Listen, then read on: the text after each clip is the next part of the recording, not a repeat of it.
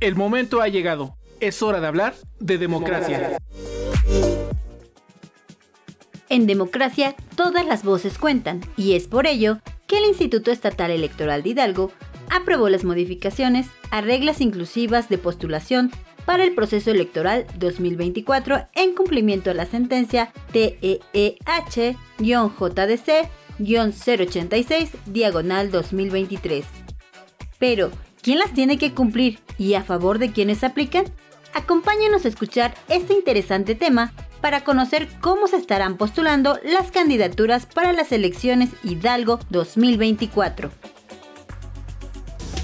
Y contigo está comenzando, así que sube el volumen y definamos el rumbo de la democracia hidalguense. Les damos la bienvenida a un episodio más de IE Contigo. Mi nombre es Laura Muñoz y junto a mi compañera Ana Rivero agradecemos el favor de acompañarnos en el programa del día de hoy. Ana, ¿cómo te encuentras? Hola Lau, muy bien y feliz de compartir contigo un episodio más en los micrófonos de este programa oficial del Instituto Estatal Electoral de Hidalgo, con la intención de mantener más informada a nuestra audiencia sobre el ámbito político electoral de nuestro estado. Así es, y tal como ya escuchamos, hoy hablaremos de la modificación a las reglas inclusivas de postulación que tanto partidos políticos como coaliciones y candidaturas comunes deben seguir para este proceso electoral 2024. Oye Lau, ¿y qué te parece si antes de entrar de lleno al tema le recordamos a la audiencia qué son las reglas de postulación inclusivas? Claro, Ana, para el caso de las elecciones Hidalgo 2024, las reglas de postulación inclusivas son aquellas que regulan el cumplimiento del principio de paridad así como la postulación de personas indígenas, personas con discapacidad, personas de la diversidad de género y personas migrantes para las candidaturas del proceso electoral 2023-2024. Así es, Lau, y hay que recordar que estas reglas fueron aprobadas en el mes de octubre de 2023 por el Consejo General de este instituto y posteriormente impugnadas por algunas ciudadanas y ciudadanos y partidos políticos en su estricto derecho por lo que al respecto el Tribunal Electoral del Estado de Hidalgo resolvió que desde el IE se debía hacer una modificación a estas reglas respecto de las acciones afirmativas para personas jóvenes en las postulaciones para diputaciones locales, así como para personas con discapacidad, de la diversidad sexogenérica y mujeres para ayuntamientos, que son de las que hablaremos en este episodio. Lau, ¿qué te parece si para ahondar más en el tema le damos la bienvenida a Katy Marlene Aguilar Guerrero, directora ejecutiva de Equidad de Género y Participación Ciudadana de este instituto? Katy, muchas gracias por acompañarnos en este episodio de IE Contigo y por compartir con nuestra audiencia un poco de estas modificaciones que se realizaron a estas reglas inclusivas de postulación, específicamente de las aplicadas a favor de las mujeres en los ayuntamientos. Muchas gracias chicas, Laura y Ana, gracias por permitirme y dar la oportunidad de saludar a la audiencia y dirigirme a la ciudadanía en este espacio, en donde, bueno, pues podremos compartirles el gran trabajo que desde el Instituto Estatal Electoral de Hidalgo se viene realizando en favor de la inclusión de más mujeres en las candidaturas a puestos de elección popular y de personas pertenecientes a grupos en situación de vulnerabilidad, en donde se hacen valer sus derechos a ser votadas y votados. Katy, para dar un poquito más de contexto a nuestra audiencia, ¿nos puedes compartir cuál es el objetivo de la implementación de estas reglas? Claro que sí, Ana, muchas gracias. Pues las reglas son establecidas por este instituto como una herramienta para vigilar y regular el cumplimiento de lo establecido en la ley por parte de los partidos políticos sobre el principio de paridad de género, así como de la inclusión en su postulación de personas indígenas, personas con discapacidad, personas ciudadanas jóvenes de la diversidad sexual y de género y personas ciudadanas migrantes para el registro de las candidaturas de todos los partidos políticos, coaliciones, candidaturas comunes, candidaturas independientes y candidaturas independientes indígenas en este precisamente proceso electoral que está transcurriendo. Katy, sabemos que en un primer momento se habían considerado 20 municipios exclusivos para la postulación de mujeres para el cargo de la presidencia municipal. Pero luego de un estudio de fondo en cumplimiento precisamente a esta sentencia emitida por el Tribunal Electoral del Estado de Hidalgo, bueno, pues este instituto modificó la acción afirmativa para impulsar el acceso de al menos 27 mujeres a este cargo de presidencias municipales. ¿Nos puedes hablar un poco sobre cuáles fueron los criterios tomados en cuenta para esta modificación? Claro que sí, Lau, con mucho gusto. Bueno, pues como ya lo comentaste, en un primer momento se consideraron 20 municipios exclusivos para mujeres. Este número, eh, bien lo has referido, subió a 27 debido a que la propia sentencia del tribunal que ya comentamos se estableció que se debería hacer un nuevo estudio estadístico en el que se establecieran los municipios que nunca habían sido gobernados por una mujer electa por el voto popular. Es decir, bueno, pues que nunca habían tenido una presidencia municipal elegida por la ciudadanía.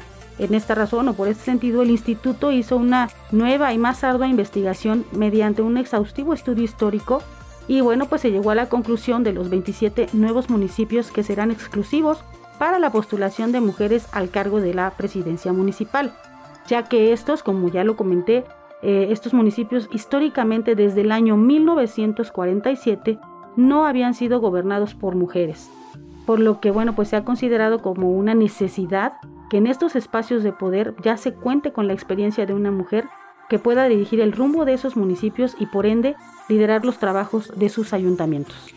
Katy, ¿le puedes compartir a nuestra audiencia cuáles son estos municipios? Los 27 municipios exclusivos para la postulación de mujeres al cargo de presidencia municipal son los siguientes. Atotonilco de Tula, Atotonilco el Grande, Calnali, Cardonal, Chapulhuacán, Chilcuautla, Elosochitlán, Emiliano Zapata, Francisco y Madero, Huehuetla, Huichapan, Lolotla, Metztitlán, Nopala de Villagrán, Santiago de Anaya, Singilucan, Ecosautla, Tenango de Doria, Tepeji del Río, Tepetitlán, Tezontepec de Aldama, Tlahuelilpan, Tlahuiltepa, Tlanalapa, Tulancingo de Bravo, Xochiatipan y Yagualica.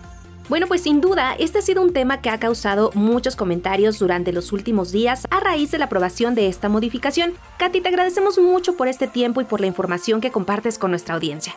Muchas gracias a ustedes, Lau, Ana, por esta invitación. Y pues bueno, solamente me gustaría que hacerle eh, saber a la ciudadanía que nos escucha que este Instituto Estatal Electoral, bueno, pues estamos trabajando para hacer valer su voluntad a través del voto, que nuestros esfuerzos se encaminan para que las personas que históricamente han sido excluidas de participar por algún motivo de discriminación, ahora tengan espacios para representar a otras personas que se encuentran en su misma condición y que bueno pues eh, tengan la plena seguridad de que el próximo 2 de junio, mediante una elección limpia y segura, tendremos más mujeres, más personas de la diversidad sexual, más jóvenes, más personas con discapacidad y más personas indígenas y posiblemente hasta personas migrantes.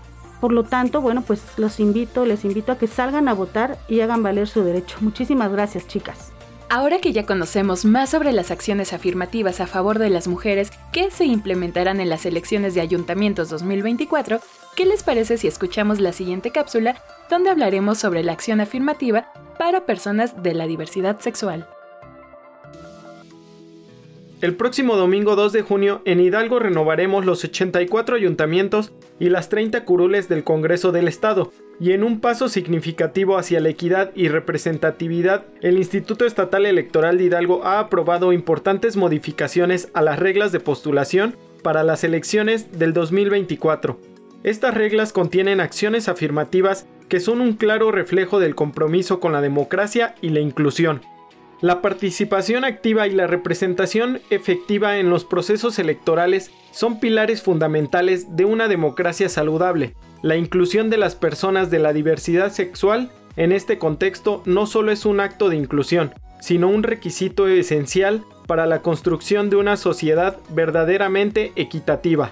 Cada individuo, independientemente de su orientación sexual, tiene derecho a ser escuchado y representado en las instancias de toma de decisiones. La diversidad sexual es una característica intrínseca de nuestras comunidades y su representación en los órganos gubernamentales garantiza que las políticas y decisiones reflejen la riqueza y complejidad de la sociedad. Asimismo, desempeña un papel crucial en la lucha contra la discriminación y la promoción de la aceptación y el respeto mutuo. Ver caras diversas en los espacios de poder envía un mensaje claro de que todas las personas tenemos un lugar legítimo en la construcción del futuro. Por ello, cabe resaltar que la acción afirmativa implementada para las personas pertenecientes a la diversidad sexual permiten ahora la postulación en cualquier lugar de la planilla para integrar los ayuntamientos de al menos una fórmula completa, propietaria y suplente, esta medida se aplicará en 12 municipios estratégicos, siendo estos Actopan, Atotonilco de Tula, Cuautepec de Hinojosa, Mineral de la Reforma, Pachuca de Soto, Tepeapulco, Tepeji del Río de Ocampo, Tezontepec de Aldama, Tizayuca, Tula de Allende, Tulancingo de Bravo y Zempoala, los cuales cuentan con más de 50.000 habitantes, evidenciando el compromiso de este organismo electoral con la diversidad y pluralidad de la sociedad hidalguense. Esta iniciativa no solo es un acto de justicia hacia una comunidad históricamente vulnerable, sino también un reconocimiento de la importancia de la representación genuina en todos los niveles del gobierno. La diversidad no solo enriquece la toma de decisiones, sino que refleja la realidad de una sociedad que avanza hacia la aceptación y el respeto de todas sus expresiones. No obstante, esta acción afirmativa es solo un primer paso, el verdadero impacto se medirá en la participación activa y en la creación de políticas inclusivas que aborden las necesidades y preocupaciones específicas de las personas de la diversidad sexual y de género. Te invito a reflexionar sobre la necesidad de seguir construyendo un entorno político que celebre la diversidad como un activo invaluable. Hoy Hidalgo da un paso más para ser un ejemplo de democracia inclusiva, pero este progreso debe inspirarnos a seguir trabajando para construir un futuro donde la representación no solo sea un derecho, sino una realidad. La diversidad es nuestra fortaleza y al reconocerla construimos un camino justo y equitativo para toda la ciudadanía. Y recuerda, este 2 de junio, mi voto, mi elección.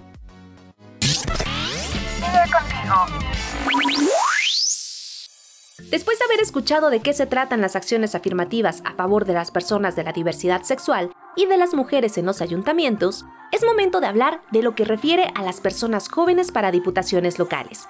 Y para ello, debemos recordar que fomentar la participación activa de las juventudes en la política no solo fortalece la democracia, sino que también contribuye a cultivar una ciudadanía comprometida y consciente. La educación cívica y la promoción de espacios inclusivos para el diálogo son herramientas esenciales para empoderar a las juventudes y garantizar que sus voces sean escuchadas. Tienes razón, Lau, y es por ello que en cuanto a esta acción afirmativa, los partidos políticos deberán postular al menos dos fórmulas de personas menores de 30 años. Una de ellas deberá ser postulada en cualquiera de los distritos electorales de mayoría relativa catalogados como no indígenas, mientras que la otra deberá ubicarse en alguno de los dos primeros lugares de la lista A de representación proporcional, respetando la alternancia de género que corresponda. Asimismo, Ana, en el caso de que se realicen postulaciones a través de candidatura común, bueno, pues solo se tomarán en consideración las fórmulas propuestas por el partido político integrante que encabece la postulación en alguno de los distritos electorales catalogados como no indígenas. Y en cuanto a los partidos políticos que no encabecen fórmulas de personas ciudadanas jóvenes en coalición o candidatura común, deberán hacerlo en alguno de los distritos electorales catalogados como no indígenas que postulen de manera individual. Reconocer y apoyar el papel de los grupos de atención prioritaria en la democracia mexicana es fundamental para construir un país más justo, inclusivo y resiliente. Al hacerlo, no solo aseguramos un presente vibrante, sino también cimentamos las bases para un futuro democrático, sólido y sostenible. Y Lau, no olvidemos que en democracia todas las voces cuentan, y por tal razón, como ciudadanía, tenemos el derecho de participar en los cargos públicos de nuestra comunidad, estado y país. Es correcto, Ana, pero déjame decirte que desafortunadamente este episodio de IE Contigo ha llegado a su final. Es momento de despedirnos, pero recuerden estar pendientes de los dos episodios que publicamos cada semana. Aunque sabemos que la democracia nunca duerme, es hora de despedirnos de este episodio de nuestro podcast IE Contigo. Pero para seguir con la información, no dejes de visitar nuestro sitio web www.eleccioneshidalgo2024.org y síguenos en nuestras redes sociales. Encuéntranos en Facebook y Spotify como Instituto Estatal Electoral de Hidalgo, en X, Instagram y WhatsApp como IEE e Hidalgo. Nos escuchamos la siguiente semana. Hasta la próxima. Ahora ya lo sabes, conoce este y muchos temas más del ámbito político electoral de Hidalgo. IE Contigo es una producción original del Instituto Estatal Electoral de Hidalgo.